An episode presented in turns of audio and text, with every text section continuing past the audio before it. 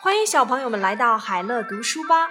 This is Elementary School Class Partner English Story。这里是小学英语随堂故事。今天呢，我们要来讲一讲 A Boy and a Monkey，一个男孩和一只猴子。Mike is a little boy. He's only five years old.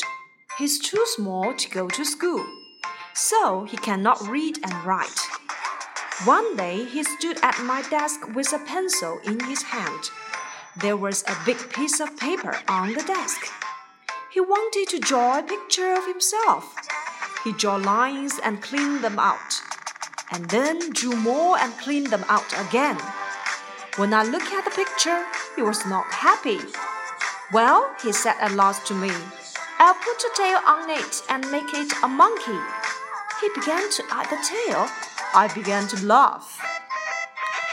男孩和猴子，麦克呢是一个小男孩，他只有五岁，他太小还没有上学，因此也不会读和写。一天，他手里拿着一支铅笔，站在我的桌子前，桌子上放着一张大纸，他要画一幅自画像。他画了几笔就擦掉，再画几笔又擦掉。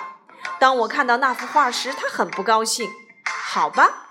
他最后跟我说：“那我就再加上一条小尾巴，把它画成一只猴子吧。”于是他开始夹起小尾巴，我大笑起来。Questions number one: How old is Mike? 麦克几岁了？Number two: Does he go to school? 他去上学了吗？Number three: Can he draw a monkey?